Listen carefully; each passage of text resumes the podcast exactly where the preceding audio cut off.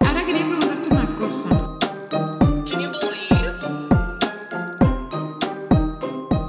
Me quería ver las orejas y los dientes. Ahora tenemos tres hijos.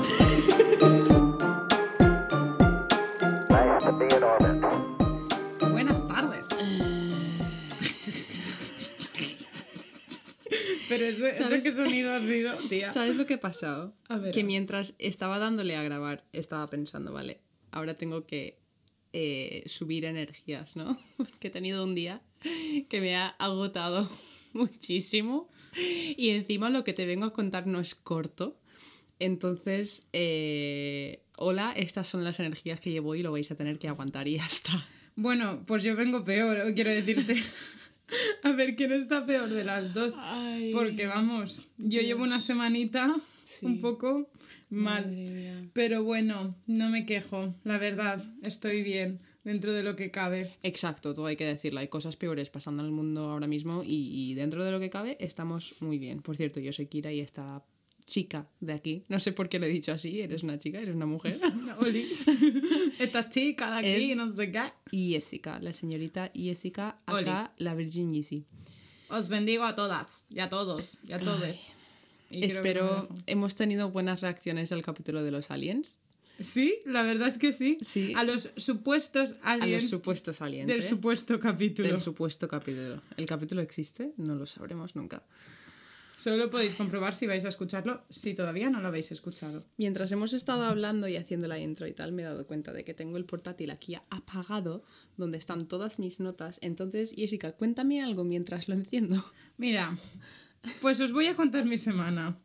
Voy a omitir algunos datos, pero para que entendáis en el mood en el que vengo hoy. Resulta que el domingo, no, el sábado estuve en urgencias porque me quitaron un quiste de la zona baja de la espalda. Sí. ¿Vale? Entonces por eso estoy como un poco extraña. O sea, me tendríais que haber visto toda la semana sentándome. Eso era un show. Eso era un show. Fatal, yo, fatal. yo doy las gracias por esta situación porque a raíz de eso he tenido en- una interacción con tu padre muy graciosa. Eh, hola Mariano, me encantó la foto que me pasaste. Eh, y, y nada, muy orgullosa de haber presenciado eh, la situación del culo de Jessica. Tal cual, tal cual. Es que, uh, horrible, horrible. No, o sea, no se lo deseo a nadie. Se llama quiste pilonidal. Sí, tal cual. Yo tu- es que la cuestión es que yo también tuve uno el año pasado que yo no tuve la suerte de llegar al médico y que me lo quitasen, sino que se me explotó aquí en casa. Y fue Y fue horrible. fatal. Fue horrible. Encima yo lo tenía interno, tía. Uf, No, es que no. fatal. Qué, qué buen inicio de capítulo. yo creo que ¿eh? es el inicio más random de todos. Qué guay. Bueno, Espero que no estéis comiendo. siento las vibras. Eh, bueno, ya tengo el, el portátil en funcionamiento. ¿Sí? Sí, vale. Mm, Yo aviso. Hoy ya he dicho que vengo así un poco cansada, pero el caso del que voy a hablar es bastante interesante y requiere mucha energía y además pues es largo. Entonces voy a ametrallaros con información eh, y, y espero que os guste porque es que es- creo que es mi caso favorito eh, no resuelto. Eh, es- esto es un caso no resuelto, ¿vale? Vale. Te vengo a hablar del misterio del hombre de Somerton, que no sé si lo conoces. Así a priori no. Vale, igual te suena por su otro nombre, que es el caso de Tamam Shud. No. Me suena un ¿Sí? poco, pero no lo sé, no lo Mm, sé. vale, genial. Cuéntame porque no lo sé. Te voy a follar la mente un poco. Venga, ya hacía tiempo de eso. Vale, pues a las seis y media de la mañana del 1 de diciembre de 1948, Vale. en la playa de Somerton, en la ciudad de Adelaida, Australia, el cadáver de un hombre desconocido fue encontrado por dos eh, jockeys o jinetes ¿Sí? eh, que me, me hizo gracia que se llamase jinetes, no sé, porque en inglés hay otra palabra, pero jinetes es como los jinetes del, apocali- del apocalipsis. Los ¿no? cuatro jinetes. Exacto, claro. pues en inglés tiene otra palabra, no es Ah. jockey y luego tienes horseman. Vale. Claro, es exacto. verdad. Bueno, Bueno, eh, fue encontrado el cadáver de un hombre que a día de hoy no se sabe quién es. Y Jessica me está sonriendo, entonces le suena un poco el caso, ¿vale? no sé cuál es, pero no me acuerdo de nada. O sea, lo tengo como de hace mucho tiempo. O sea, a lo mejor Genial. asiento varias veces porque voy recordando, pero. Vale, vale, vale. Vale, pues eh, esto, dato muy importante, Eh, todo esto ocurrió, estamos hablando de 1948, eh, esto ocurrió durante momentos muy tensos de la Guerra Fría, ¿vale? Y esto es un dato muy importante. Vale. Bueno, pues Acuérdense, niños. el cadáver de este hombre, y que vamos a llamarlo el hombre de Somerton por ahora, porque, bueno, por ahora y por siempre, porque no tenemos nombre, eh, se encontró como medio apoyado en la pared, eh, tumbado en la playa, en plan, en la pared que daba a la playa, ¿no? Eh, tumbado en el suelo. Y parece en la foto, hay una foto que lo subiremos, no sé si a, a historias solo a- o a imágenes, porque las imágenes, hay muchas más cosas luego que te tengo que enseñar que podríamos subir. Eh, Vale. Parece que está como dormido contra la pared, ¿vale? Eh, y la- los, los dos personas que lo encuentran inicia- eh, llaman a la policía y inicialmente cuando llegó la policía pensaban que era un hombre que había muerto mientras dormía, que iba borracho o algo, ¿vale? Sí. Que había cogido un coma tílico y que se había quedado ahí. Vale, pues vengo a contarte cosas raras de- del cadáver, ¿vale? El hombre iba muy bien vestido, pero muy bien vestido, ¿vale? Todos los, o sea, con traje, todos los accesorios típicos de los 40-50, vamos. Eh, pero no llevaba sombrero, cosa que era muy rara para la época. Tía, estaba a punto de decirte, de hecho cuando estabas diciendo típico de los 40-50, ¿A qué te imaginas me ha venido el el sombrero? Sí, pues no lo llevaba. y, y me, has- Y no me acordaba raro. de eso. O sea, no era, esto no era como una elección, un estilo, ¿sabes? Era raro que no lo llevase, ¿vale? Si ya llevaba todo completo. De hecho, conjunto con el traje. Exacto. Eh, claro, yo que sé, se lo podría llevar llevado el viento, estamos en una playa, eso, ese es un pequeño misterio que realmente no tiene importancia. Vale. Eh, eh, no llevaba encima nada de objetos personales, nada de identificación, no llevaba cartera y además todas las etiquetas de su ropa se habían cortado de manera muy precisa, que a día de hoy pues dices, claro, molestan, te cortas las etiquetas de la ropa. Pero en los 40 y los 50 la gente escribía su nombre en las etiquetas de la ropa y nunca se cortaban. Era algo súper raro. En plan, tú tenías que tener tu nombre ahí por si lo perdías o lo que fuese. Sí, que es lo que se hacen los niños con el babi. Exacto, exacto. Entonces era súper inusual que, que tuviese esto en la ropa, ¿no? Vale. En sus bolsillos llevaba un billete de tren sin usar de Adelaida a la playa Henley y un billete de autobús de la ciudad. También llevaba un peine de dientes finos de aluminio, un paquete medio vacío de chicle, que además era un chicle de niños pequeños, cosa que era muy, muy extraño, en plan era un chicle para niños pequeños que un hombre mayor no consumiría, pero que ya ves tú, que yo tengo 26 años, igual me como un melón de estos típicos de... de... Tía, que a mí uno ¿Sabes? de mis helados favoritos a día de hoy son los fantasmitos, que son los Exacto, cinco politos estos exacto. pequeños de Entonces, niño. estas cosas, pues oye, no, no las juzguemos que el hombre, pues oye, para gustos colores. Eh, también llevaba una caja de cigarros, eh, la caja era de la marca Army Club, que es una marca muy barata, que era muy raro que un tío así de bien vestido, en plan, con tanta pasta, obviamente, al parecer, eh, llevaba, llevase algo tan barato, pero dentro llevaba cigarros de otra marca, una marca escocesa súper cara. Como si fuese para disimular. Sí, exacto, como si fuese para disimular, ¿vale? Pero disimular el tabaco y no el traje. Es que es, es- este eh, tiene muchas cosas que es que de verdad que no sé ni por dónde empezar a intentar explicarlos, ¿vale? Vale. Eh, bueno, tenía lividez, que es acumulación de sangre por gravedad una vez eh, alguien muere, en la par- una parte de la nuca que indicaba que el cuerpo se había movido antes de encontrarla en la posición en la que estaba, porque él estaba como apoyado con la cabeza arriba y la sangre se había acumulado hacia abajo. Entonces significa que él estaba tumbado cuando murió, supuestamente o poco después de morir. Eh, Supuestamente. Chispa. Es que es verdad, yo no puedo dar hechos, chicos, yo no estaba ahí. O sea, No, tal cual. Eh, yo recuerdo este caso, pero no sé, tío, lo recuerdo como muy random, pero no como tan random. eh, pues espérate, porque es que en los últimos. Es que han pasado cosas. Vale, han cuéntame. pasado cosas. Cuéntame. ¿vale? Lema del podcast. Bueno, Cosas que pasan. eh, pasas qué cosa.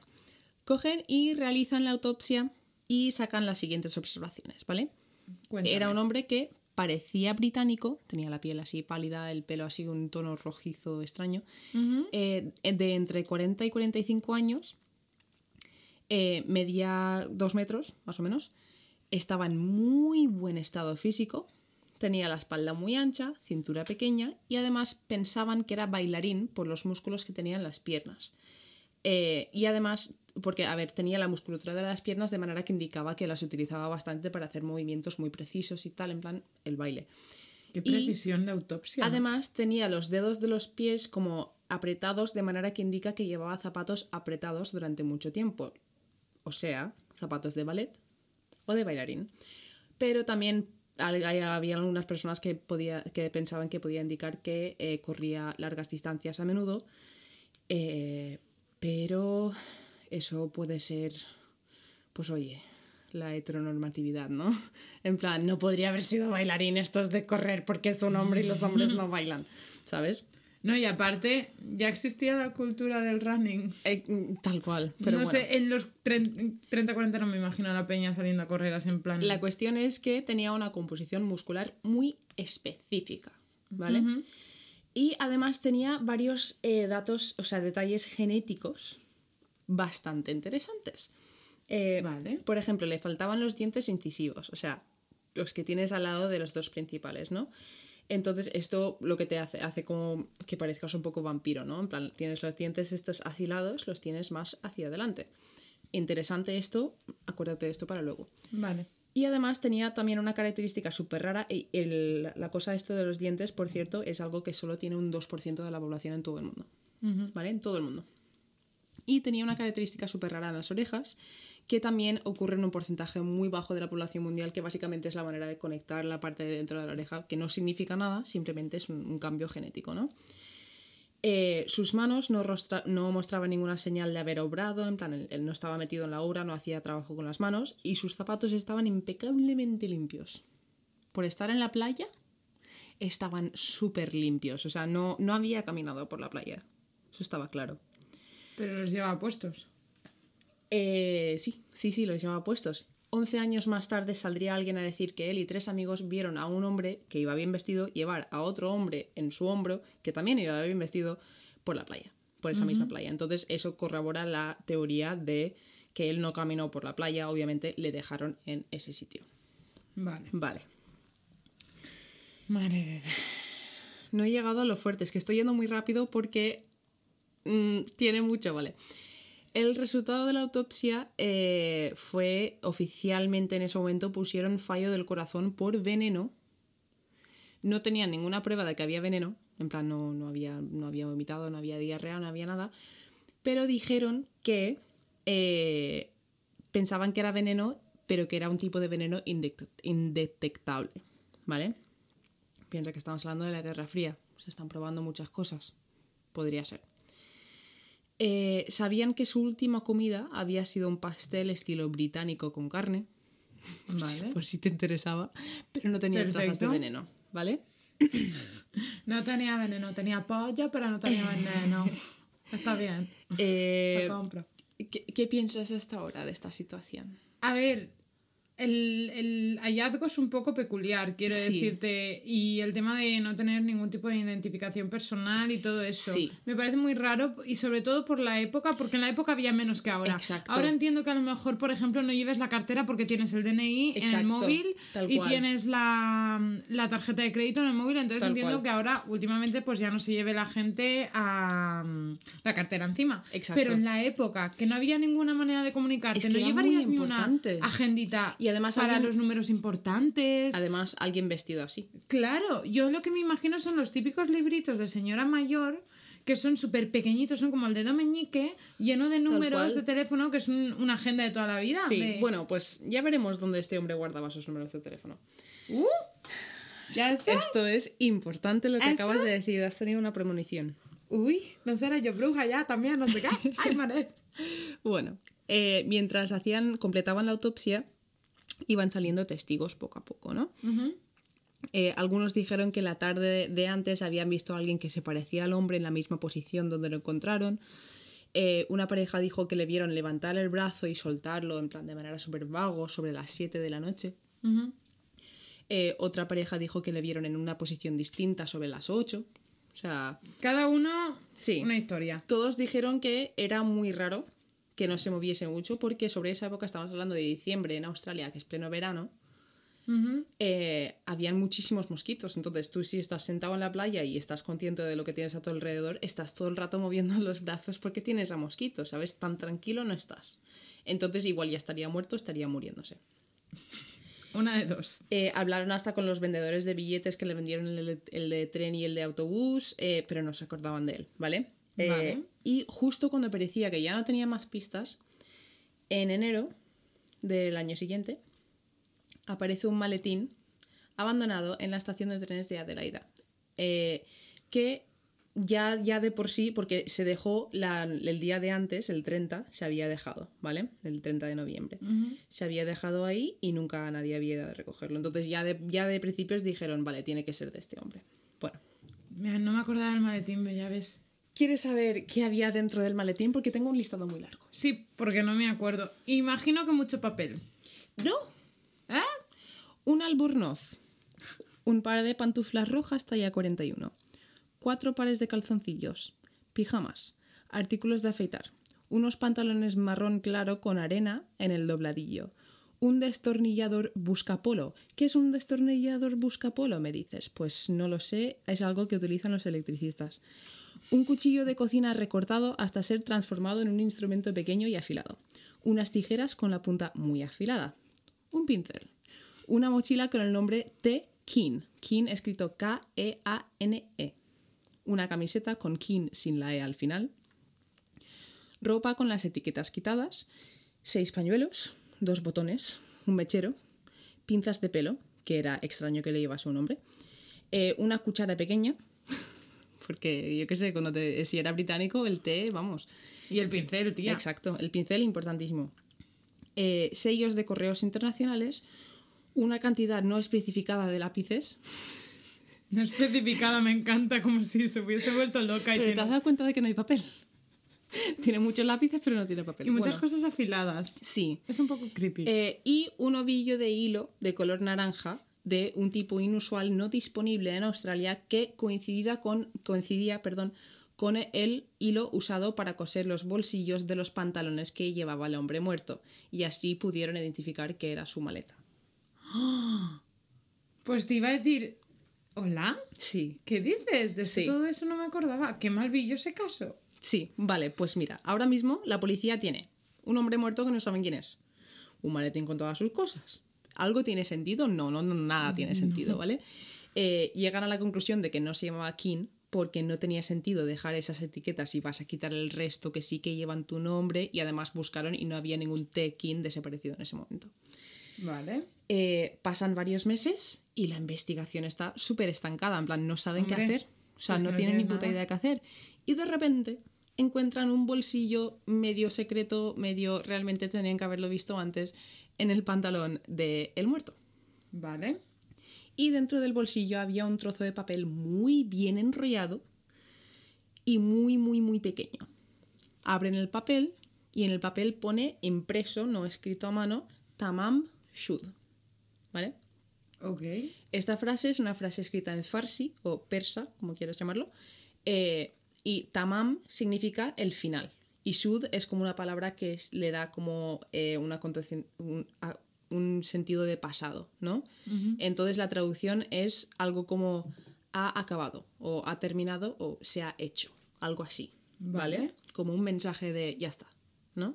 Sí, sí, sí. sí. Eh, vale, El pues- checklist, hecho. Esa frase es una frase muy específica que aparece al final de un libro de poesía farsi del siglo XI de un hombre llamado eh, Omar Khayyam y el libro se llama El Rubaiyat. Vale. Esto, esto, vale. Viene, viene lo interesante. Voy por la mitad de mis apuntes. Estoy yendo rápido, pero es que... uf, vale. Eh, durante las siguientes semanas la policía pues, va en busca del libro para poder ver si tenía alguna relación. Dicen, pues vamos a buscar una copia del libro, ¿no? Y era difícil encontrar este libro.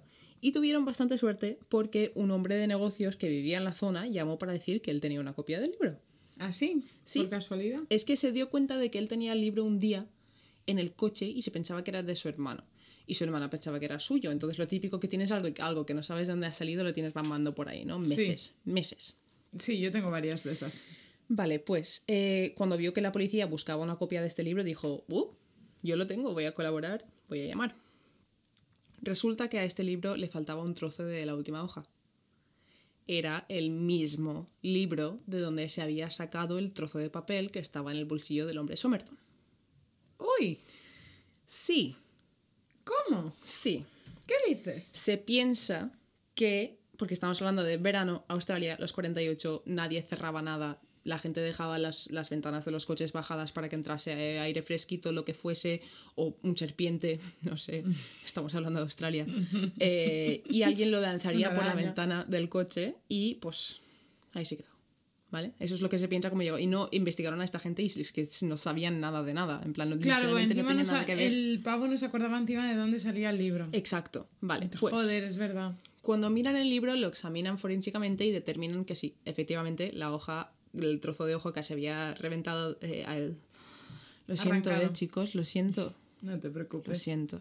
Vale. Voy a. I love you, babe. rebobinando. La hoja. que la hoja que se había arrancado era de ese libro. Bueno, vale, pues. También encuentran un mensaje escrito en la parte de atrás del libro que obviamente es un código que nadie ha sabido descifrar. Te voy a pasar flipando. una nota, Jessica. Esto es Ay. interactivo. Lo he visto antes y digo, ¿qué es eso? ¿La clave del wifi? Eso es la nota que encontraron. Uy. Pero, a ver, describo. Letras random. Sí. Fin del comunicado. Ya Sí. está. Son como cuatro palabras. Sí. Sí, a Son ver. dos y dos. A ver, pues eh, voy a describirlo un poco, ¿vale? Voy, voy a. Esto no es interesante, chicos, pero oye, si me queréis escuchar decir letras, ¿mal? Escuchad. Eh, w, E- vale, esto es la primera línea. W, R, G, O, A, B, A, B, D, ¿vale? Y luego la segunda línea eh, es- tiene seis letras, pero están tachadas. En plan, tienen una línea. Pensaba Claro, que eso te habías equivocado tú. no, no, no, esto es tal cual está, ¿vale? La Ah. segunda línea son seis letras también, M, L, I, A, O, I, pero está tachado, ¿vale? Y luego debajo de eso hay otra frase, un montón de letras más. Luego hay como una X que también está tachada con dos líneas. Vale. Y luego abajo hay dos líneas más de letras. Lo interesante de esto, ¿vale? Eh, bueno, primero no se sabe realmente si la primera letra es una M o una W por cómo está puesta en la foto, que lo subiremos al Instagram. Pero he querido dibujártelo porque me ha parecido más interactivo, no sé. Mm, No, no, no. Fantástico. Vale, eh, el hecho de que la segunda línea esté tachada es algo que podría indicar que sea un código y que muchas, muchos expertos en códigos y en descifrar códigos dicen que es- lo demuestra perfectamente.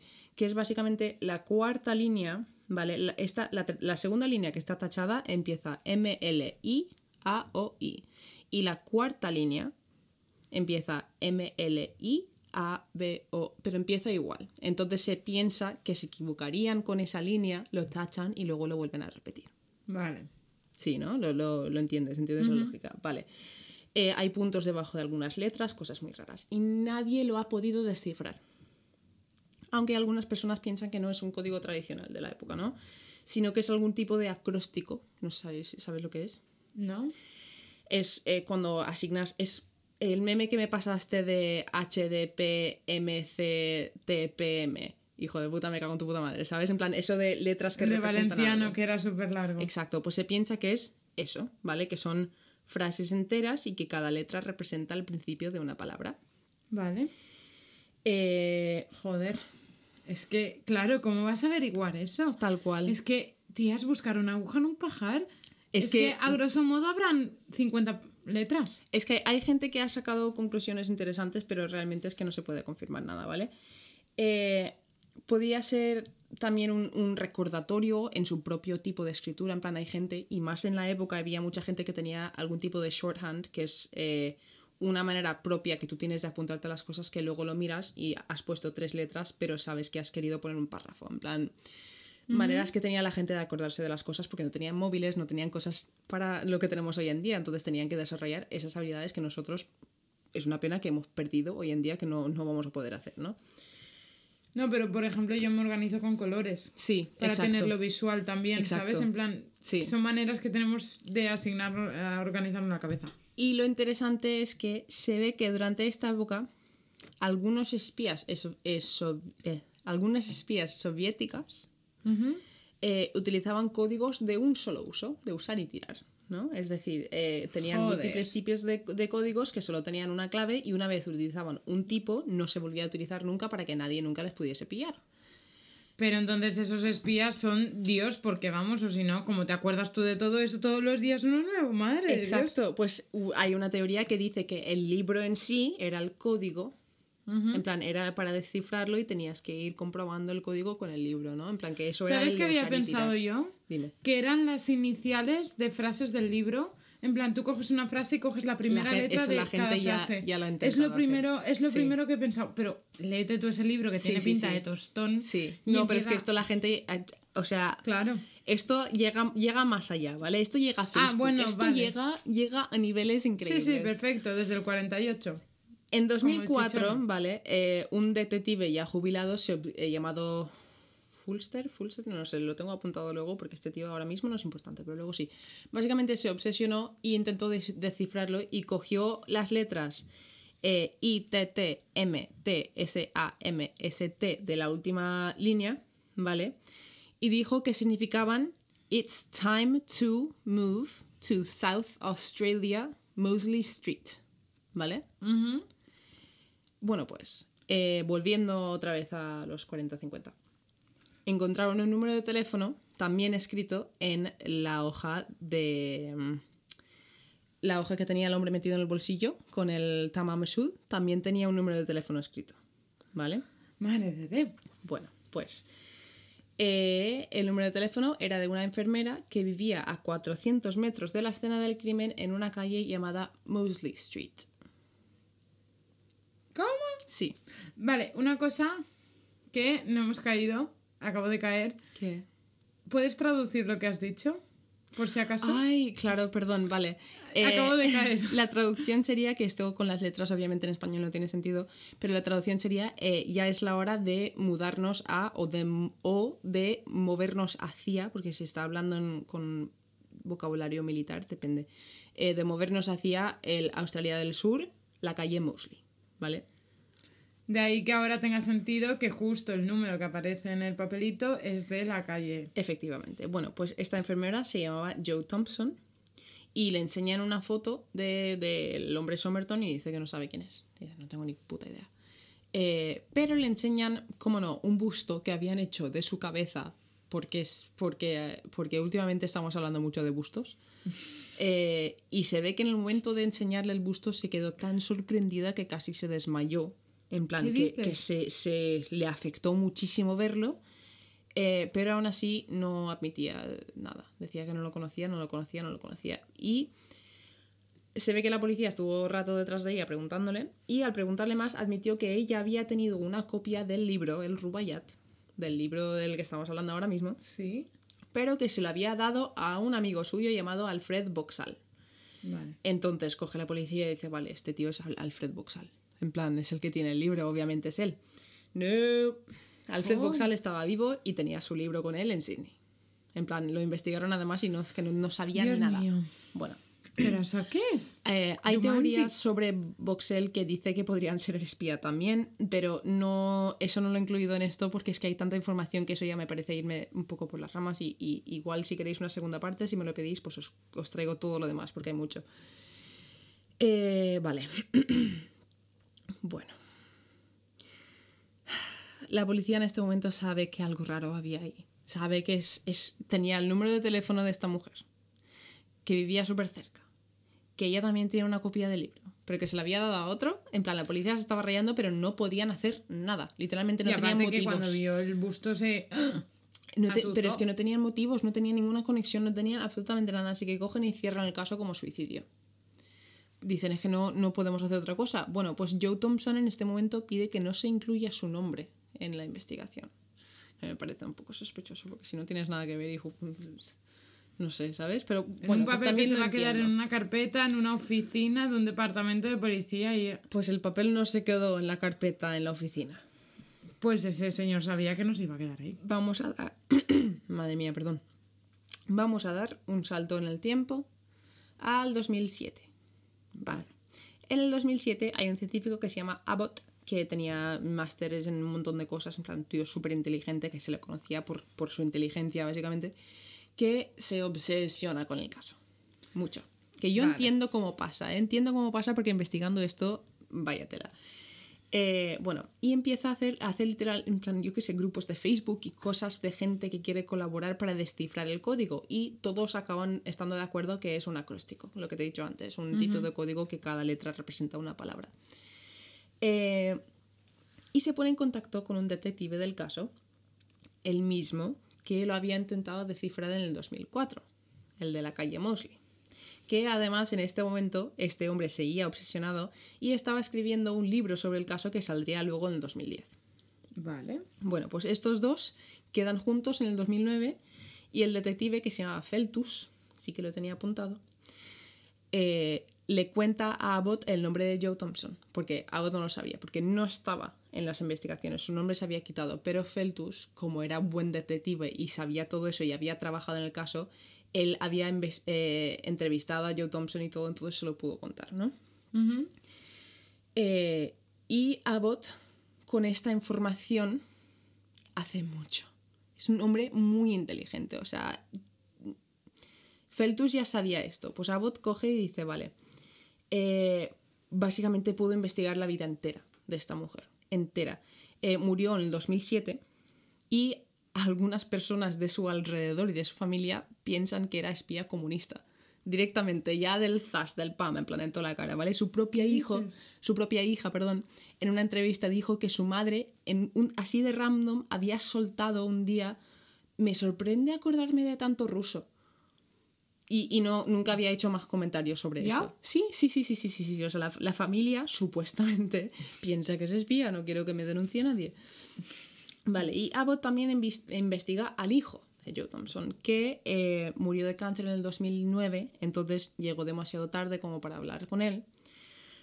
Eh, pero aquí hay cosas muy interesantes, ¿vale? Venga. Se ve que la madre de Robert eh, desde pequeño le llevaba a clases de ballet y de adulto, eh, he dicho Robert, se llamaba Robin, perdón. Eh, y de adulto, Robin acabaría siendo bailarín profesional de ballet, ¿vale? Que viene, que viene. Los músculos de los pies, de tal, Los vale. zapatos. Además, Abbott, o sea, ole sus huevos y su capacidad de investigar, porque encontró una foto de Robin en un periódico y pudo demostrar que tenía la misma irregularidad genética en las orejas que el hombre de Somerton y la misma irregularidad genética en los dientes que lo tiene un 2% de la población. Tía. Vale. Tía, en este momento Abbott está como flipándola un poco, ¿no? Hombre. Eh, y Joe Thompson no estaba casada cuando nació su hijo. Su hijo nació en el 1947. El hombre de Somerton fue encontrado en el 48. a ¿Qué? finales. Sí. Estoy flipando, vale, sí. El hombre de Somerton llevaba hasta su número de móvil en el bolsillo. Tenía una copia del libro que él estaba utilizando. En plan, son muchísimas coincidencias, ¿vale? Y va más allá todavía. Es que, tía, vale. O sea, yo sabía mucho de este caso. Creo que hasta aquí me lo sabía. Vale, pues empieza a investigar. Abbott coge y dice, vale, Robin está muerto, pero tuvo hijos. Y, y parece ser que no Vale. pero acaba encontrando, y no lo tengo apuntado, pero creo que esto fue gracias a alguna página de estas de ADN, de tal, y todo Sí. esto, acaba encontrando a una mujer llamada eh, Rachel Egan, y sus padres se llamaban Robin y Roma. Sí, Robin, estamos hablando de Robin Thompson, del hijo de Joe Thompson. Resulta que le habían dado en adopción a, a la niña. O sea, a, a Rachel, la, Rachel no, no la criaron ellos, la criaron sus padres adoptivos, ¿vale? Ella no sabía que era adoptada hasta que, bueno, y añadir que de niña pequeña le encantaba bailar, hacía ballet también, un dato interesante. Y cuando tenía 20 años, su madre, Roma, se puso en contacto con ella para decirle que cuando ella, su madre, tenía 20 años también, conoció a Robin bailando con él eh, en Nueva Zelanda, ¿vale? Estaban bailando juntos en una compañía de baile y se quedó ella embarazada y decidieron darla para adoptar para poder seguir con sus carreras. Entonces, confirmación que es hija de eh, Robin Thompson. Bueno, pues Vale. en 2009, Abbott se pone en contacto con Rachel y le dice de quedar para hablar de quién podría ser posiblemente su abuelo, ¿vale? Sí, así como, vamos a hacernos un Vale. café. Bueno, pues no solo se hacen un café, Cari. Pasan unos días juntos, ¿vale? Ay, madre de Dios, pero eso que es el sálvame. Y después de pasar un fin de semana juntos, Abbott le pide matrimonio a Rachel y ella le dice que sí. ¿Qué? Sí, como sí, que Me estás que- vacilando, Dime cosas, ¿qué piensas de Pero- esto? Porque pero- yo es raro. Siguen juntos a día de hoy y tienen tres hijos, ¿eh? Dios mío, estoy O sea, alucinando. llevas O sea, años investigando ADN, tienes un research de ADN de, de un tío que murió y Estoy encuentras flipando. posiblemente su nieta y te enamoras de ella. y de la chusca si tiene tres hijos, rollo. En plan, que tú ya te has incluido, si es verdad, de verdad su nieta, tú ya te has incluido en, en su, su genética, ¿no? Tú has dicho, Yo creo que es del, la- del chungo de la cabeza de que se obsesionó o algo, ya y fue como. puede ser. No lo sé, tía, bueno, qué pues fuerte. en este momento Feltus, que era el detective, que se supone que eran como trabajaban juntos, ¿no? Básicamente la flipa y, y dice, "¿Qué- ¿qué cojones estás haciendo? Y empiezan a odiarse. Y los dos siguen haciendo la investigación por separado y de hecho hay eh, citas de, de Abbott diciendo estoy muy enamorada de mi mujer y tal, pero a veces tengo que separar la ciencia del amor y investigar las cosas y tal, en plan tengo que aprender a hacer eso. Y luego hay cosas, hay citas de Feltus diciendo este tío subnormal se ha enamorado de su, de su sujeto. En plan... Entonces, pues los dos están investigando lo mismo, pero sin hablarse. Vale, Vale. Y aquí ya acabo, ¿vale? vale. En 2018, Venga. ¿Qué más? eh, Abbott pudo encontrar el busto que utilizaron con la cabeza de este hombre, ¿no? Para Sí. enseñar a la gente. Y el busto lo hicieron con el cuerpo. Pues eh, el busto tiene tres, tenía tres pelos. Encontró tres pelos en el busto, los cuales mandó a analizar a un laboratorio y el proceso sigue pasando ahora mismo. Es un proceso lentísimo, no... Se Hombre, ve que... con la base de datos del año de la tirapicor, quiero decir. Y aparte, como son tres pelos, me imagino que es súper delicado, que si lo joden no pueden sacar nada. No sé cómo será eso, pero... Acuérdate del caso Alcácer que era necesitabas el folículo. Si el folículo no está. Exacto, lleva tanto tiempo ahí. Y bueno, eh, también muy buenas noticias para, para este caso y para la gente que quiere saber lo que realmente ha pasado. Eh, el- este año, este mismo año, el gobierno australiano ha aprobado la exhumación del cuerpo del hombre de Somerton.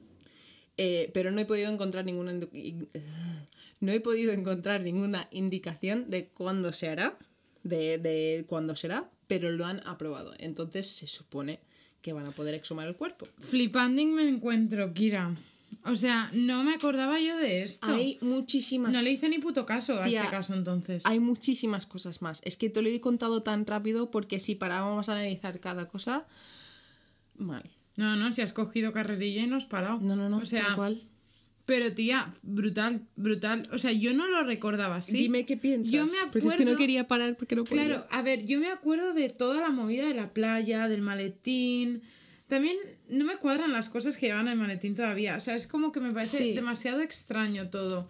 En plan, demasiado. mm, todo como un poco de aquí, de la cocina, de la caja de herramientas. Pues me llevo Sí. un pincel por si me apetece pintar el Pero tren. el cuchillo de cocina recortado, ¿sabes? En plan, que era, era parecía como una cosa de estas que en la cárcel que coges la- el cepillo de dientes y lo rajas hasta hacerlo como una navaja. Y también que sea pequeño por el tema de ser Sí. espía y tal. Tal cual. Y que tú lo seas del capaz- tabaco.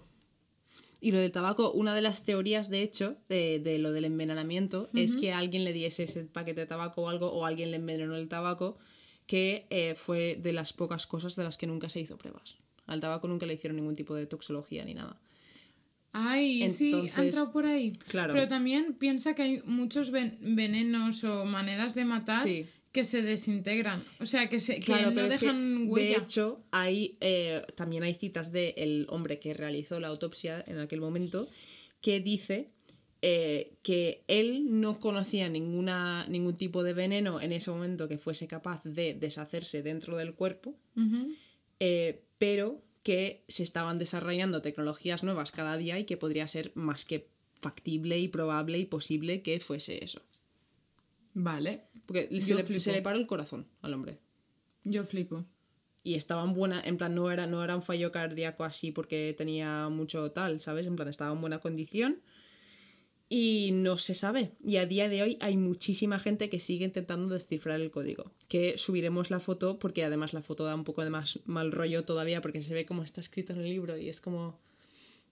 eh, no sé. Tía, estoy flipando. No recordaba el caso así para ¿No? nada. No, te lo juro que no. Te juro que Yo igual, ¿eh? para nada. Yo O sea, recordaba lo del libro. Recordaba lo del bolsillo secreto. Sí, lo del recordaba libro. cosas así, pero no tan enrevesado todo. O sea, todo ese final. Yo me quedé en el libro arrancado, Es que- la mujer con el busto, pero también como que lo recuerdo muy ligeramente. A lo mejor te digo que lo he visto hace tres años, porque es un caso que nunca me llamó en sí. Es que, tía, me parece flipante porque tienes todo el lado de, vale, podría haber sido espía, tal, no sé qué, no sé cuántos, y luego tienes el otro lado de, vale, si era espía, si era soviético, yo qué sé, esta mujer era comunista, Vale. tuvieron un hijo juntos y no podían estar juntos. No sé, es que me parece todo mucha coincidencia, tío. Y también hay, han entrevistado a, a Rachel y a, a Abbott en plan de, oye, ¿Qué hacéis? ¿cómo estáis? ¿Sabes? Y, y Abbott dio la, lo que te he dicho antes, dijo algo en plan de, eh, pues yo obviamente mi trabajo es mi trabajo y mi mujer es mi mujer, pero es- a veces pues las dos cosas se combinan, pero yo tengo que ser objetivo, tal, no sé qué, no sé cuántos, no sé qué. Y, y Rachel dijo, eh, me quería ver las orejas y los dientes. Ahora tenemos tres hijos.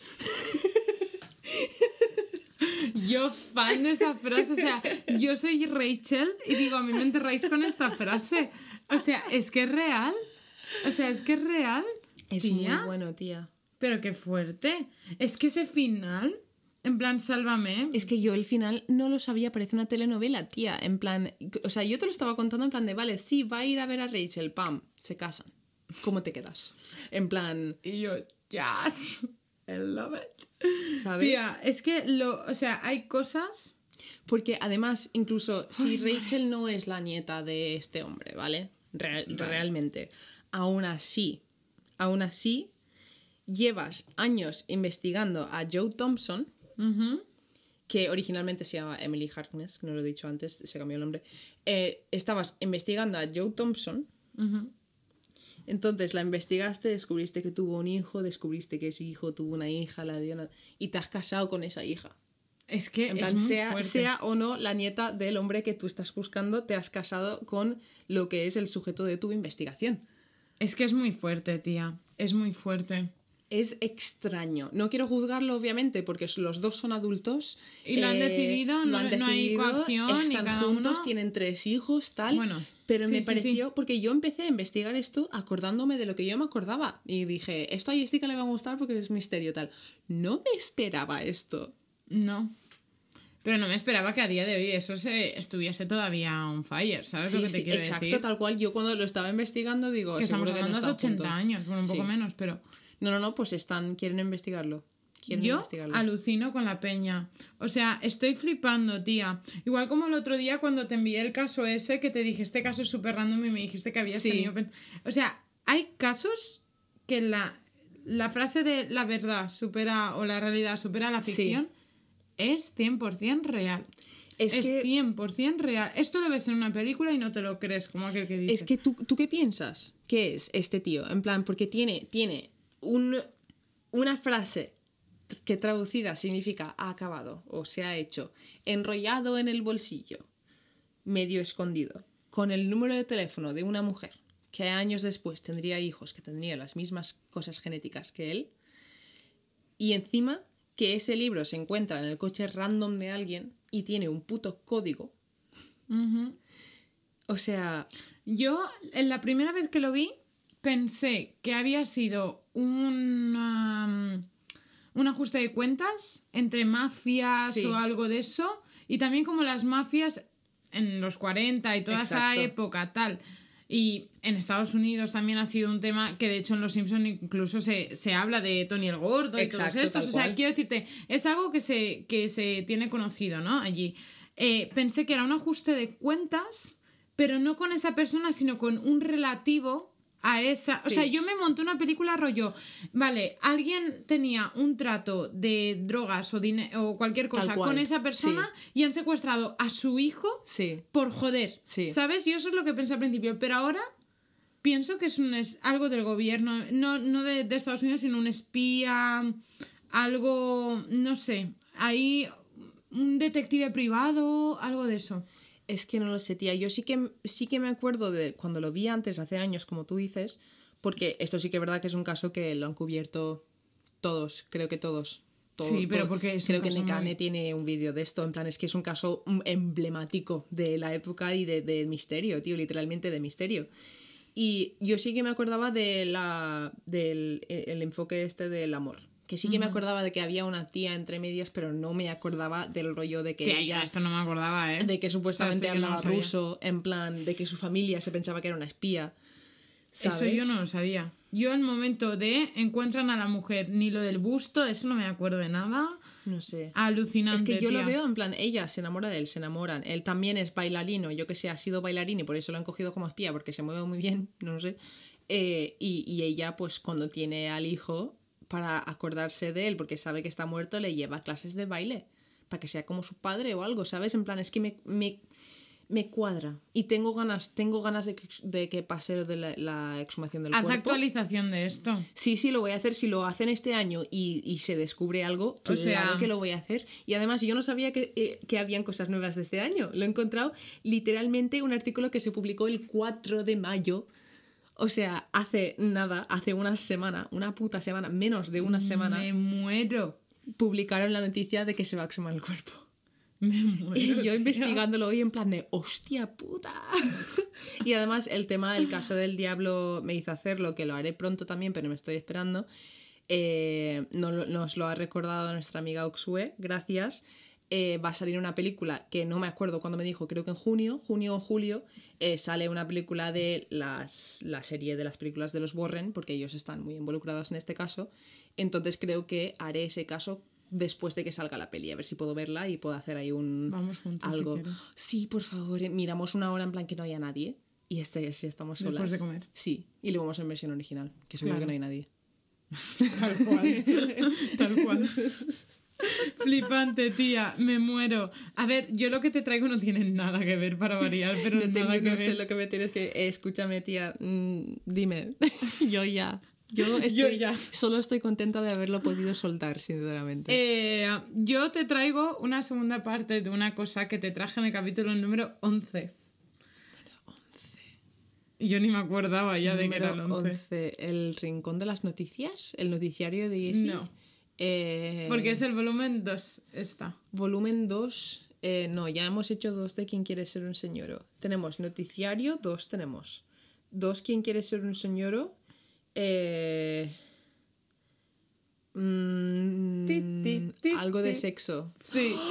Qué contenta que estoy, cuéntame cosas, vale. Curiosidades sobre el sexo, la sexualidad y todo esto, porque sinceramente después del fin de semana que me he pasado, pues no me había dado tiempo a darle vueltas. Tranquila. Y am, me he puesto a mirar mi... am, tú sabes que yo en la, en la agenda tengo como un índice de todos los capítulos que hemos hecho. Sí. Entonces me he puesto a mirarlos de arriba abajo porque normal me dan ideas, porque como he tocado tantas cosas, pues a lo mejor veo el nombre de alguien y me acuerdo de otro. Exacto. ¿Sabes? Movidas. Y te quería hablar de un señor, de un arquitecto español, Sí. Es que lo escuché el otro día y flipé, pero me esperaré un poco para investigarlo bien, pero porque pasa en Nueva York también, Vale, entonces sí. lo quiero dejar para, para un tiempo, pero no sé, es un tío muy random. Pero hoy te traigo esto porque además eh, como que he cogido un poquito de todo, ¿vale? Te he traído mm, filias raras. Vale, perfecto. Te he traído mm, spam de haceros las pruebas de TS, o sea, tengo de todo. Así que voy a empezar con la primera, que es de la genitalia de penes, ¿vale? Vale. ¿Cuántos tipos de Me penes gusta la palabra genital. hay? ¿Cuántos tipos de penes? En el sentido no de forma, sino con el tema de excitación. A lo mejor esto sí que te suena más. Dos. Muy bien. El que crece y el que enseña, ¿no? Vale, ¿sabes O cómo se llaman? No, Vale, pues el que crece Sí. es el pene de sangre. Claro que es Y ese el otro- lo tienes ahí esperando a que te llegue la sangre y te sube. Y el otro es el que pues siempre está más o menos del tamaño que Efectivamente. toca. Y después tenemos los penes de carne, que son los que crecen muy pocos centímetros y hay muy poca diferencia entre el reposo y la empalmación. Vamos a dejarlo ahí. Vale, te traigo un random fact con esto, que no sé si es verdad. Me lo, quiero que me lo confirmes, pero si no es verdad, me flipa la Vale, idea. ¿te ¿vale? lo voy a confirmar yo? Sí, Vale. Porque resulta que del artículo donde es, estaba leyendo tal, más cosas y tal, mencionan que el mundo anglosajón los de- les ha puesto otro tipo de nombre que es showers, que son duchas. Showers, no, showers. Ah, showers. Enseñadores, por eso he dicho el que enseña y el que crece, showers and growers. Ah, Claro. Pues yo no Sí, lo había entendido así. Se escribe Vale. igual, se escribe igual. Claro, yo es, la- es show, en plan, la palabra shower realmente en un diccionario no existe. Es un juego de palabras para que rime con grower. En, crecedor Exacto. y enseñador. Exacto, y me encanta la definición de cómo lo han explicado, porque por ejemplo, lo de showers yo lo había entendido como duchas y justo el ejemplo que ponían era que son los típicos de las películas que cuando están en las duchas como que lo enseñan orgullosos. Exacto, que van caminando con el pecho para afuera, ¿no? Efectivamente. Y después están los growers, que grow es, eh, es crecer, Sí. ¿vale? Y ah, se llaman así ya que gracias a ser regado por la, por la sangre, Sí. el, miembro, el miembro crece como un cultivo. Y me hace mucha gracia. Me meo. Después te quería preguntar Dime. cuántas palabras conoces para decir eh, echar un kiki.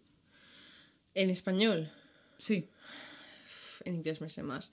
Eh, follar, chuscar, eh, eh, hacer el amor, tirarse a alguien, acostarse con alguien,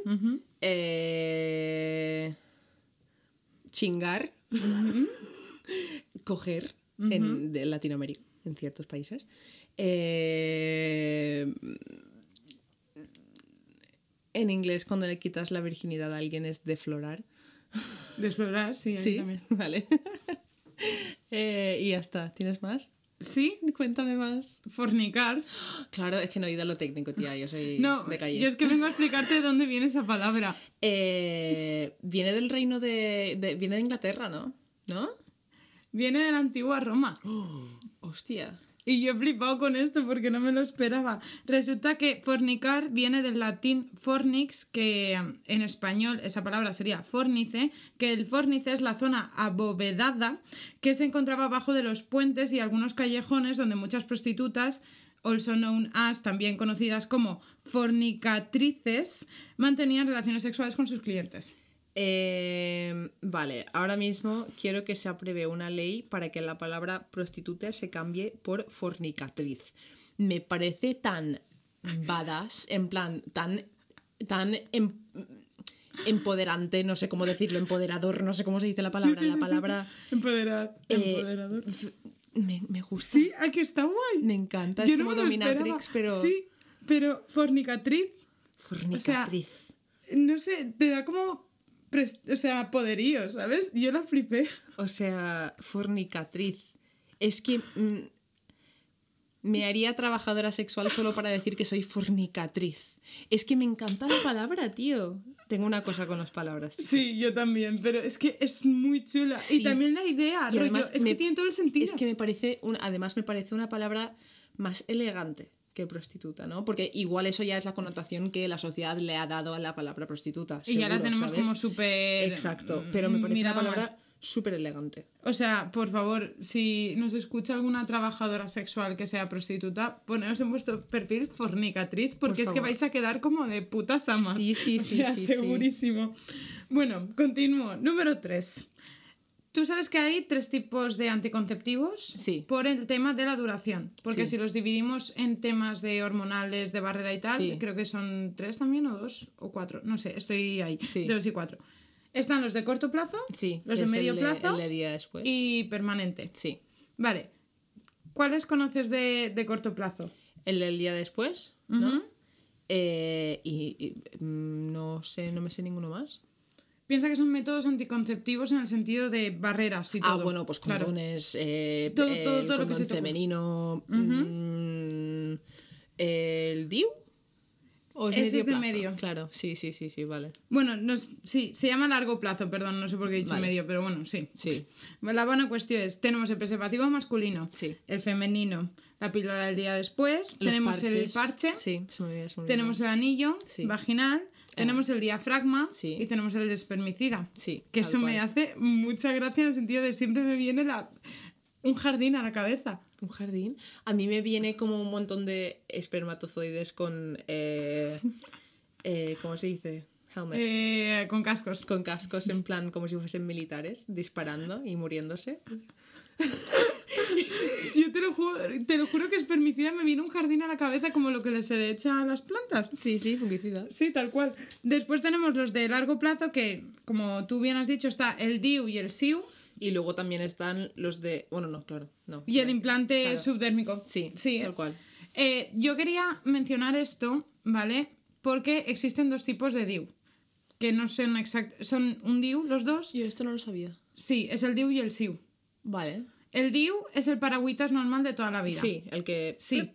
Sí. Y el SIU es lo mismo, pero tiene hormonas.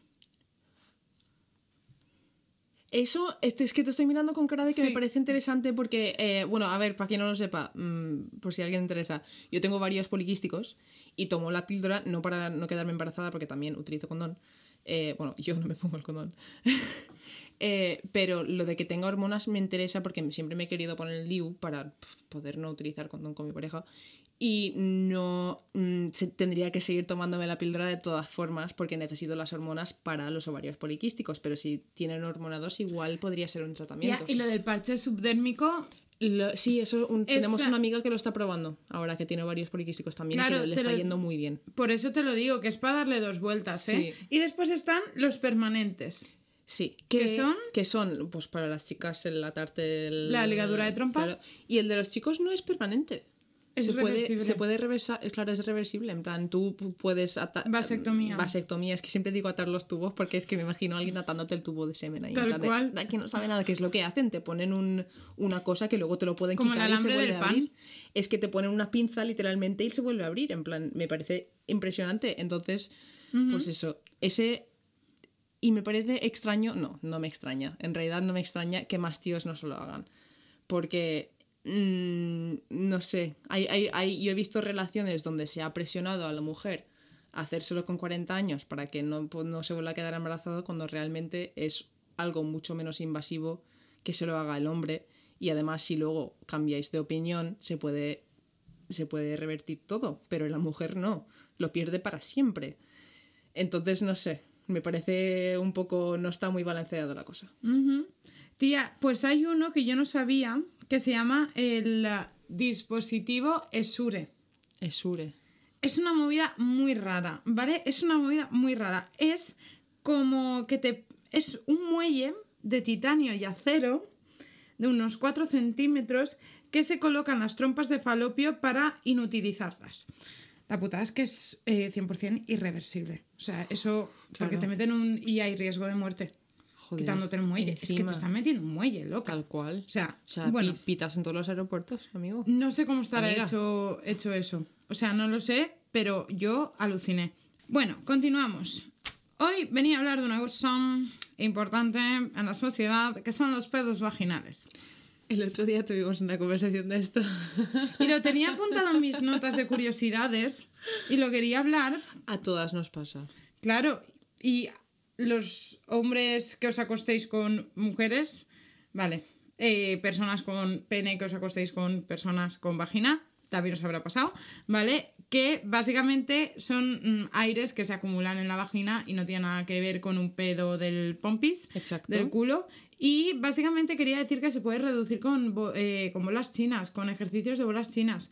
Eh, ah, básicamente es lo que he dicho, es un aire acumulado en la vagina causado porque el suelo pélvico está debilitado. ¿Cómo lo reactivamos otra vez?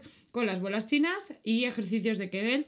Muy importante ir al, como siempre, al médico, a la ginecóloga y o a una fisioterapeuta eh, especializada en eso Sí. porque os podrá ayudar a ejercitar bien todo el tema del suelo pélvico. Sí. Importante. Pero bueno, Y que puede pasar de vez en cuando, que no significa que tengáis ningún problema del pelvis ni nada, que es algo también normal que pase dependiendo Claro, de la no, no. posición. En plan, hay posiciones que, pues oye, va a entrar más aire que otras. no, no, no. Y eso, esto es si os pasa frecuentemente. Exacto. mirároslo por si acaso fuese otra cosa, pero que esto es completamente normal, pero para que lo sepáis que con ejercicios de bolas chinas Sí. y tal, bueno, Yo nunca lo había escuchado, en plan, antes de que ¿No? me pasase por primera vez y cuando me pasó me morí de vergüenza. Mucho, mucho. Ahora ya, oh, pues joder, tío, a todo el mundo le pasa. Pero la primera vez que me pasó, oye, no lo pasé bien. yo tampoco, pero creo que no lo pasa bien ninguna No, persona, no. porque encima es súper inconsciente y no sabes qué va a salir. Es que, exacto, no es como, lo llaman pedo vaginal, pero no es un pedo. Como un pedo tiene, sabes que está ahí y lo empujas, ¿no? En plan, todos sabemos lo que hay que hacer para tirarse un pedo. Que se te puede escapar uno, vale, sí. Pero esto no, esto es algo que una vez, en plan, te mueves y hace... Sale solo. Es que es tal cual, y encima es como que suena un montón la gran mayoría de veces, pero es que ni huele, ni tiene el mismo sonido, en verdad, Claro. si te fijas no tiene el mismo No, sonido, no, no. o sea, no tiene nada que ver, no viene del mismo sitio tampoco. No. Bueno, ahora quería preguntarte una cosa. Dime. ¿Qué diferencias ves entre un clítoris y un pene? Hombre, empezando por el tamaño, generalmente hablando, porque pueden haber penes muy pequeños y pueden haber clítoris muy grandes. Eh, ¿Diferencia? ¿Me estás hablando de visual o de.? Ah, diferencias que tú veas o que tú sepas. A ver, en realidad se parecen mucho. Cuando, cuando, A eso cuando, cuando eres una persona que te has acercado mucho a ambas cosas, se parecen. Solo que una es una versión mini, pero las dos, los- las dos cosas tienen la capucha. En plan, eh, se parecen bastante, solo que la, pues el clítoris es bastante más pequeño, pero creo que tiene el mismo, eh, la misma cantidad de, de nervios que, la, que el pene, solo que más concentrado y más pues, Más o menos. exclusivo. Yo vengo a contarte cuatro eh, semejanzas, ¿vale? Y también he de decir que es que al fin y al cabo, hasta la octava semana de embarazo, el clítoris, el pene es todo un clítoris. sé, claro. Claro, como aquel que dice, no se ha desarrollado. Sí. ¿Me entiendes? Entonces, de ahí la movida de que también yo creo que al fin y al cabo, como la funcionalidad es la misma, la función, la finalidad, la meta es la misma, yo qué sé, Claro. mm, tienen que tener semejanzas por huevos. Te cuento, los dos tienen un glande. Sí. ¿Vale? De hecho, los dos tienen un glande en el extremo, que se trata de una zona mucosa, hipersensible y eréctil. Segundo, los dos tienen protección. El pene cuenta con el prepucio, que es una piel extremadamente fina que se encuentra unida al tronco, mientras que el clítoris está protegido por un capuchón formado a partir de los labios menores. Sí. Vale. Tamaño. Recordemos que el clítoris vemos una puntita, pero el clítoris por dentro continúa, es más grande. El tamaño es parecido. Sí. Porque es el clítoris es entre 11 y 13 y un pene normal de media tal es 13 15. Claro. Entonces tampoco se va mucho de tamaño lo que nosotros vemos eh, la puntita del iceberg. Exacto. Y después que los dos tienen erecciones. Eh, de hecho, bajo el efecto de la excitación se produce un aumento del flujo de la sangre que llevan al aumento de sensaciones. Y he de decir que, ¿te acuerdas que comentamos la anterior vez lo de las poluciones nocturnas? Sí. Pues las chicas también las tenemos, lo que pasa que como no es tan grande, no se nota. Claro. Pero es que es real. Sí. Me veo, pues no tenía ni idea. Sí, pues nosotras también, lo que pasa tiene que... sentido, claro. No, a ver, es que somos personas al fin y al cabo, que no, Claro. no es porque los tíos siempre estén pensando en sexo, si No, es que al exacto. final... Bueno, continúo. Estoy yendo como súper rápido. Tranquila, yo también he ido como una bala. Escúchame, Claro. en este capítulo os hemos petado de información. No, y- no, pues espérate. Parece Ah. el informativo de, de Ángel. Tal cual. Especial mención a ese señor. Me encantan tus informativos. Vente un día aquí a informarnos y ya está. Bueno, y a contarnos cosas, pero informarnos. Y a veces me siento ofendida porque todo lo que dices al final de tus putos informativos, rollo, eh, tira el limón seco que tienes en la nevera, pues oye, es que me la clavas con todas. Quita la pelusa de la cama. Tal cual, tío. Ay, me veo. Bueno, vamos a lubricantes. ¿Cuántos eh, tipos de lubricantes conoces tú? Mm, a ver, yo sé que está el lubricante basado en agua, que es el mejor, chicos. Es el mejor y punto. Eh, luego está el lubricante, que no sé si en qué, en qué basado. ¿El sil- silicona? ¿Es el silicona? Eh, que es súper pegajoso y malo. Malo, en general. Eh, luego, mm, me imagino que habrán lubricantes basados en aceites. Esos son aceites de Ah, masaje. vale. Pues entonces ya está. Bueno, pues hay unos ocho tipos, ¿vale? Vale. Tenemos, como muy bien has dicho, los de agua que simulan la lubricación natural, son súper parecidos. Eh, he de decir que son compatibles con juguetes y preservativos, Sí. o sea, mm, un 10. Además son útiles para la mayoría de las prácticas, pero se absorbe fácilmente. Entonces, una vez pues se va, lo tienes que volver a echar. Esa es la putada, pero bueno. Después tenemos los de silicona. Son más dura- duraderos y resistentes al agua y no lo absorbe tanto el cuerpo. Entonces es muy bueno para el sexo anal, por ejemplo. Porque Vale. el, el ano no lubrica tanto. Claro. ¿Vale? Y además es eh, compatible con preservativo y juguetes de, importante, cristal y metal. Exacto, porque... las- No de sí. silicona porque se, se hace porosa. Sí. O sea, se, se acartona, ¿vale? Esto es importante. Después tenemos los térmicos, que son los típicos que hacen Sí, tal cual. y eh, los que llevan vibración. Sí. ¿Vale? Eso es una fantasía, chicos. Eh, probadlo. Os recomiendo el Holy Mary. Ese no lo he probado en el acto, pero sí que he probado lo típico que cuando vas a la tienda te pones un poco en el labio. Yo en el acto no lo probé. Flipas. pero en una charla que fui de BDSM con la amiga de Laia, Sí. me dijo, va, tía, póntelo ahí a ver no sé qué. Y ¿Te lo flipas. pusiste ahí? Sí. Es una fantasía, rollo. Yo iba caminando por la calle y no entendía nada. ¿No lo sabía? No, te lo había contado. Pues toma, para ti. Para tu body, para todos Para mí y vosotras. para todo el mundo. Forever. Papá, es verdad. Es que Mira, el otro día que me preguntaste por el cartel de las 50 sombras del BDSM que tengo en casa, pues ahí fue, ese día. Es que justo el otro día me preguntó por ese cartel. Bueno, conti- continuamos para bingo. tenemos, tenemos los comestibles que son ideales obviamente para el sexo oral y tenemos unos que son eh, como supositorio, ¿vale? Que son ideales para el sexo anal porque se meten y como que se deshacen. Son muy pequeñitos, se Sí. deshacen y es más fácil llegar al punto P. Tenemos los estimulantes que contienen arginina y mentol que acelera la circulación de la sangre. Tenemos ecológicos para personas alérgicas y después tenemos eh, específicos para el sexo anal que son más duraderos, más espesos y con relajante o dilatador. Interesante. Aquí toda la chapa. Es muy importante para la gente que no lubrique bien o incluso para jugar que mm, le echéis un ojo a los Exacto. lubricantes, la verdad. Eh, sí, yo también quería decir una cosa, porque algo que, que, eh, pues, he visto por ahí en, en parejas de que suelen ser de hombre cis, mujer ci- cis, heterosexual los dos, eh, es que follan en plan con el con, con- les basta con el lubricante del condón, ¿no? Y estoy aquí para deciros que no. o sea, me da igual lo mojada que puedas llegar a estar tú. Le estoy hablándole a la persona con vagina de esta relación. Da igual. En plan, que sí, que, lo, que, que no te hace falta para estar mojada, ya lo estás, pero hazme caso. Si experimentas con alguno de los que ha dicho Jessica, por ejemplo, los térmicos o los que son estimulantes o lo que sea, te va a ir mejor la cosa. Te va a ir mejor la vida. Y no. Mucha gente piensa que utilizar lubricante significa que no va bien.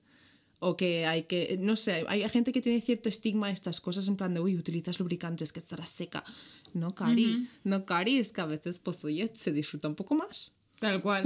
Y es que es súper importante porque eh, así también dejamos de coitocentrizarlo todo y jugamos más para el sexo oral. Podemos tener aceites de masajes, introducirlo pues como al principio, tal, no sé qué. cual. Además hay un montón de cosas. Hay eh, pintalabios para hacer eh, sexo oral. Sí. Es que hay de todo, tío. O sea, si os da vergüenza ir a un sex shop, abrir la página de Diversual, tío, y mirarlo desde casa tranquilamente. Tal os cual. llega a casa paquete discreto y a gozarla todo el mundo. Es que no lo entiendo, de verdad. Exacto. Y, y hablando de lo de vergüenza del sex shop, no os debería dar vergüenza para nada, porque yo he ido a varios y, y la primera vez que fui sí que tenía vergüenza, pero los sex shops solo tienen empleados que saben lo que están haciendo y saben trabajar con gente que está nerviosa por entrar a un sex shop. O sea, ellos conocen la situación, ellos Más saben. Entonces, si te ven entrando y además te ven que no sabes lo que estás mirando, lo que sea, te van a guiar muy bien, no te van a juzgar mm, para absolutamente nada. Son las últimas personas del mundo que te van a juzgar. Y además la mayoría de sex shops tienen las ventanas eh, opacas por delante, o sea que no se puede ver nada de lo que hay dentro. En plan, No te rayes. no, es que... Y entra. Exacto, tal cual. No te rayes y entra, que nadie va a mirar y decir, "Oh, esa persona va a comprar un vibrador, no sé qué, no sé cuántos. Pues Pues yo me compro yo, si tres. ve- yo si veo a alguien entrando a un sex shop pienso, ole, tu huevo, disfrútalo. Yo que ni, ¿Sabes? ni me fijo, o sea, yo- pero tal cual Es también. que es exacto. Si nosotros hicimos un, un amigo invisible hace un par de años cuando el mundo era el mundo y podíamos hacer estas pasado. cosas. ¿El año pasado? No, el anterior. No. Ah, en- no, fue en 2020. En enero, justo antes de estallar todo. En ya ves. enero. Pues hicimos el amigo invisible de cosas de sex shop, todos. Sí, y es que es una fantasía y, descubres un montón de cosas, en Sí. verdad. Bueno, me quedan dos cositas, Dime. ¿vale? Pero ahora vengo como eh, con esta a rayarte un poco la cabeza, ¿vale? Vale. Ay, me encantan las cosas que me rayan. ¿Tú sabes lo que es el... Voy a leerlo primero en mi cabeza. Mm, vale, el acomoclitismo. Acomoclitismo. Acomoclitismo, sí. Acomoclitismo, no sé, alguna cosa que te pasa en el clítoris. ¿No? Aco- ¿No? Pues no, no, no sé. Es una filia. Vengo a traerte una filia rara. Una filia, extraña. acomoclitismo. Ac- Estoy intentando sacar todas las clases de etimología griega y latina que he dado en mi vida, pero no se me ocurre nada. Pues yo vengo a contártelo. Es la excitación sexual por la observación de genitales depilados total o parcialmente. Hmm. Continúo, es que continúo porque hay cosas interesantes con esto porque te traigo la contraria. Vale. Vale. Tengo algo que aportar ahí, vale. Esto es contrario a lo que pasa en Japón, por ejemplo. En Japón, ¿Vale? de- Que en Japón eh, hay como, no sé, un consenso general o algo, pero allí se estila mucho la hirsutofilia. La hirsutofilia, con H. el, el pelo ahí, ¿no? En plan. Sí, que de hecho las mujeres incluso llegan a injertarse pelo. O sea, mm, una movida muy tocha, ¿sabes? O sea, mm, porque a lo mejor no tienen mucho vello, tal, lo que sea. Sí, sí, sí, sí. Hostia. Entonces tenemos una cosa y la contraria. Yo ahí viviría muy bien. pues. Eh, Por eso digo que es una palabra hostia, me- rara, me, pero... parece súper interesante eso. Había. eh, me contaron en mi curro antiguo cuando se fue uno de ahí, estaban eh, limpiando su ordenador y miraron el, historial y, y ni siquiera lo había buscado en, en incógnito, pero había buscado chochos peludos. Entonces, ese tío tenía. ¿Cómo es? Voy. Hirsutofilia. y sutofilia. Pues oye, ole. ¿sabes? En el curro no busques esas cosas. Eso no, eso no se hace. Pero tu casa, tranquilamente, filia, en la pues oye, decente y normal. Yo tengo opiniones sobre la otra, que es la de la de cosas totalmente depiladas. Acomoclitismo. Sí. Tengo opiniones, en plan. Venga. A ver, es que... a mm, mm. A ver, yo siempre he pensado que es un poco raro en plan que mm, to- algo totalmente depilado, en plan una vagina totalmente depilada o una polla igual no, pero una vagina totalmente depilada me parece como demasiado inocente. ¿Sabes lo que te quiero decir? En plan, que eso en sí sea un fetiche, porque he estado en páginas porno, todos hemos estado en páginas porno, y que hayan fetiches, en plan, hayan cosas que sean literalmente solo vídeos de eso de cerca, me parece muy, no muy normal, tío. En plan, que estamos hechos para tener pelo y estamos hechos para madurar, y si no maduras, no te sale pelo. No sé, me parece algo que en el subconsciente muy extraño. Y que aparte a lo tengo que no que suscribo. decir que, por ejemplo, eh, o yo lo veo así, al menos con lo que yo me he encontrado en esta vida del Señor, eh, con las vaginas donde está el clítoris, o sea, los labios mayores sí, Sí. pero los labios menores no hay pelo.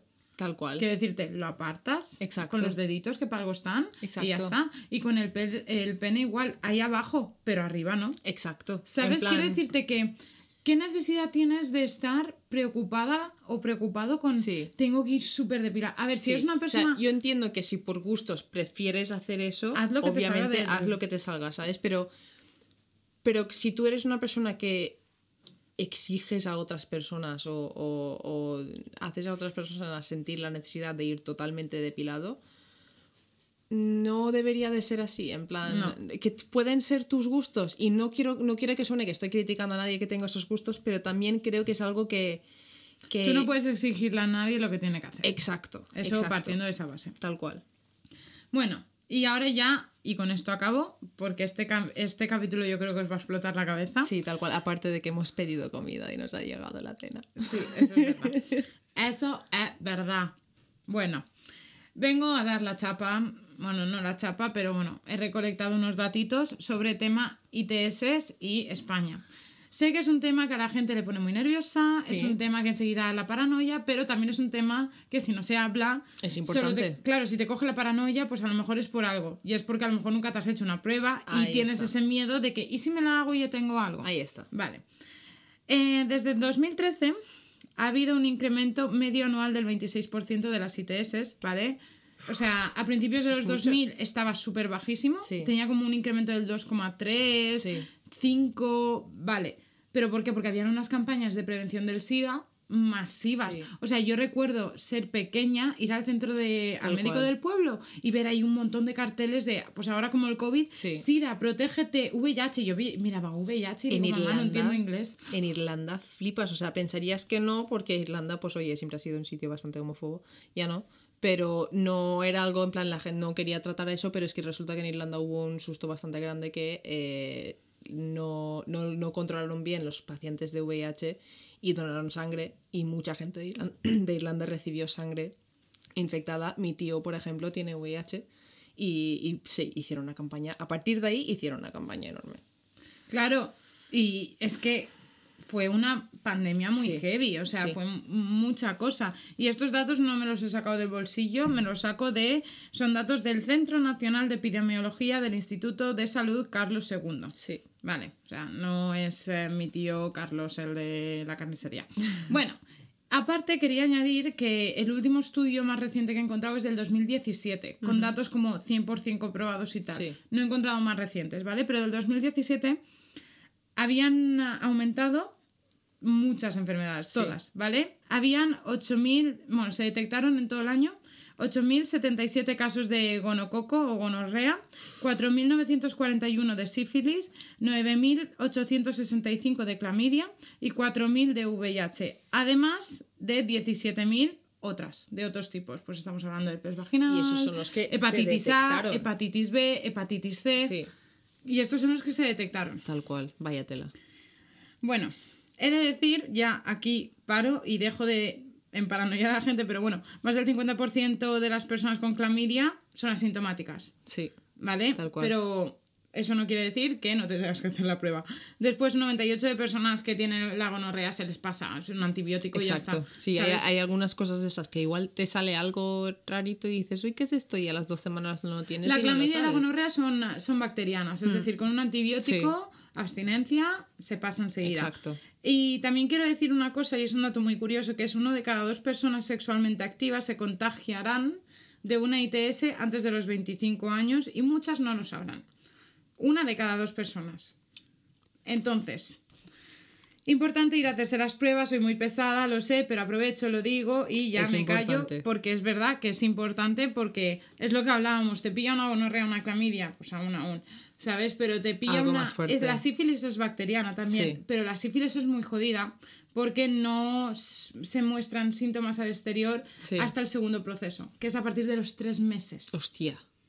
Hostia. Si es no que es importante. es- Si, eh, si sois, si estáis activos sexualmente con, y más con más de una pareja, eh, o con alguien que está con más de una pareja, deberíais haceros las pruebas periódicamente. Y si aún así, si estáis en una relación estable con una misma persona, una, vez, al año. Una vez al año, eso, muy bien. Sí. Y si tenéis Yo, una vida... yo he de decir que estoy diciendo todo esto y yo me lo tengo que hacer todavía. No me la he hecho nunca. Tampoco Nos he sido yo. muy de tal. Vale, vamos juntas Un si quieres. Ah, porque mucha gente le historia. da miedo. Pero, eh, chicos, yo la primera vez estaba cagada y me fui al centro del barrio de donde vivía yo antes, en Valencia, y me llegué y le dije, quiero hacer un análisis de sangre. Y me hace por algo en concreto y digo, bueno, en verdad quería mirarme las ETS, o sea, ITS, ETS. Y me dijo, ¿alguna relación de riesgo? Y digo, no, pero no se aconseja hacer una al año, por si Claro. acaso. Y la señora me miró súper, wow. ¿Sabes? En plan, sí, ¿no? En plan, no Claro. sé. Y nada, me las hice súper bien, me las he hecho como tres o cuatro veces. Pues mira. ¿Sabes? Que, que no lo hago a lo mejor con la frecuencia que tendría que hacerlas, pero Sí. me las hago como mínimo una vez al año. Sí. O sea, por si acaso. Además que yo siempre gasto el, el preservativo, pero por si acaso, Exacto, por si mm, acaso. coger a una amiga, ¿sabes? Y haceros un café y después os vais, os lo tomáis y ya está. Exacto, lo podéis hacer como un plan, en plan un día, al igual que quedáis para ver una peli o lo que sea, pues quedáis para ir a hacer la Y en. Valencia hay muchos centros, sobre todo para el VIH, como Lambda o Comité, creo que también, Comité Valencia, eh, que te hacen la prueba del VIH anónima, si la quieres, o sea Tal que cual. tened cuidado y nada, que la Virgin Yeezy os bendice a todos en ese ámbito. Que os vaya muy bien y disfrutad con los lubricantes. Y bueno, hasta aquí el capítulo de hoy. Madre de Dios. Cuánta información en poco tiempo. Tía, voy a empezar a hacer, voy a empezar a hacer casos, de- eh, capítulos de dos partes. Te lo juro. En plan, en una parte te cuento la mitad y en otra la otra. por- para poder hacerlo más detenidamente. Porque este caso, tía, no me acuerdo de nada de lo que te acabo de contar. ¿Sabes? Me veo. El del chubachud. ¿Cómo se llamaba? ¿El chupachud? No. ¿El tamanchud? Tamanchud. ¿El chupachud? No, el... No sé qué iba a decir. Bueno, lo tenía escrito en mi cabeza, pero no sabía pronunciarlo. Ay, bueno, chicos, esto- escuchadme. Si bueno. podéis, si queréis encontrar fotos de lo que he mencionado, de, de subiremos, lo que sí que subiremos son fotos de las orejas y los dientes del supuesto hijo de este hombre. Eh, y cosas, Jessica nos sub- nos subirá algunos ejemplos, me imagino, de, de cosas interesantes sexuales. No, seguramente os suba pues lubricantes que Algo, podéis comprar. exacto, algo que Instagram nos permita subirlo. Claro. Eh, los podéis encontrar en donde, Jessica? En Instagram y en Twitter en arroba LLDM podcast y después en Facebook con el nombre de La Ley de Murphy. Yes. Y también, si queréis mandarnos un correo con sugerencias o cualquier cosa, fotos, lo que sea, fotos de vuestras mascotas vestidas de fantasma. No quiero volver a repetirlo. Aviso número 2. Podéis mandarnos un correo a la ley de gmail.com. ¿Te imaginas que lo llevo diciendo mal todo este rato? No, sé que no, pero ¿te imaginas que lo llevo diciendo mal todo este rato y por eso... Y no alguien está fotos? recibiendo.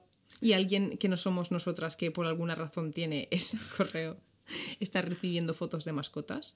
Me meo. Estoy poniendo excusas para los oyentes. Sí. Y esto no es, esto Tal es cual. No, no, no. Aquí, la verdad, por delante y el Burger King en la mesa que tengo hambre. cual, no vamos a cenar, chicos. Chao. ¡Chao!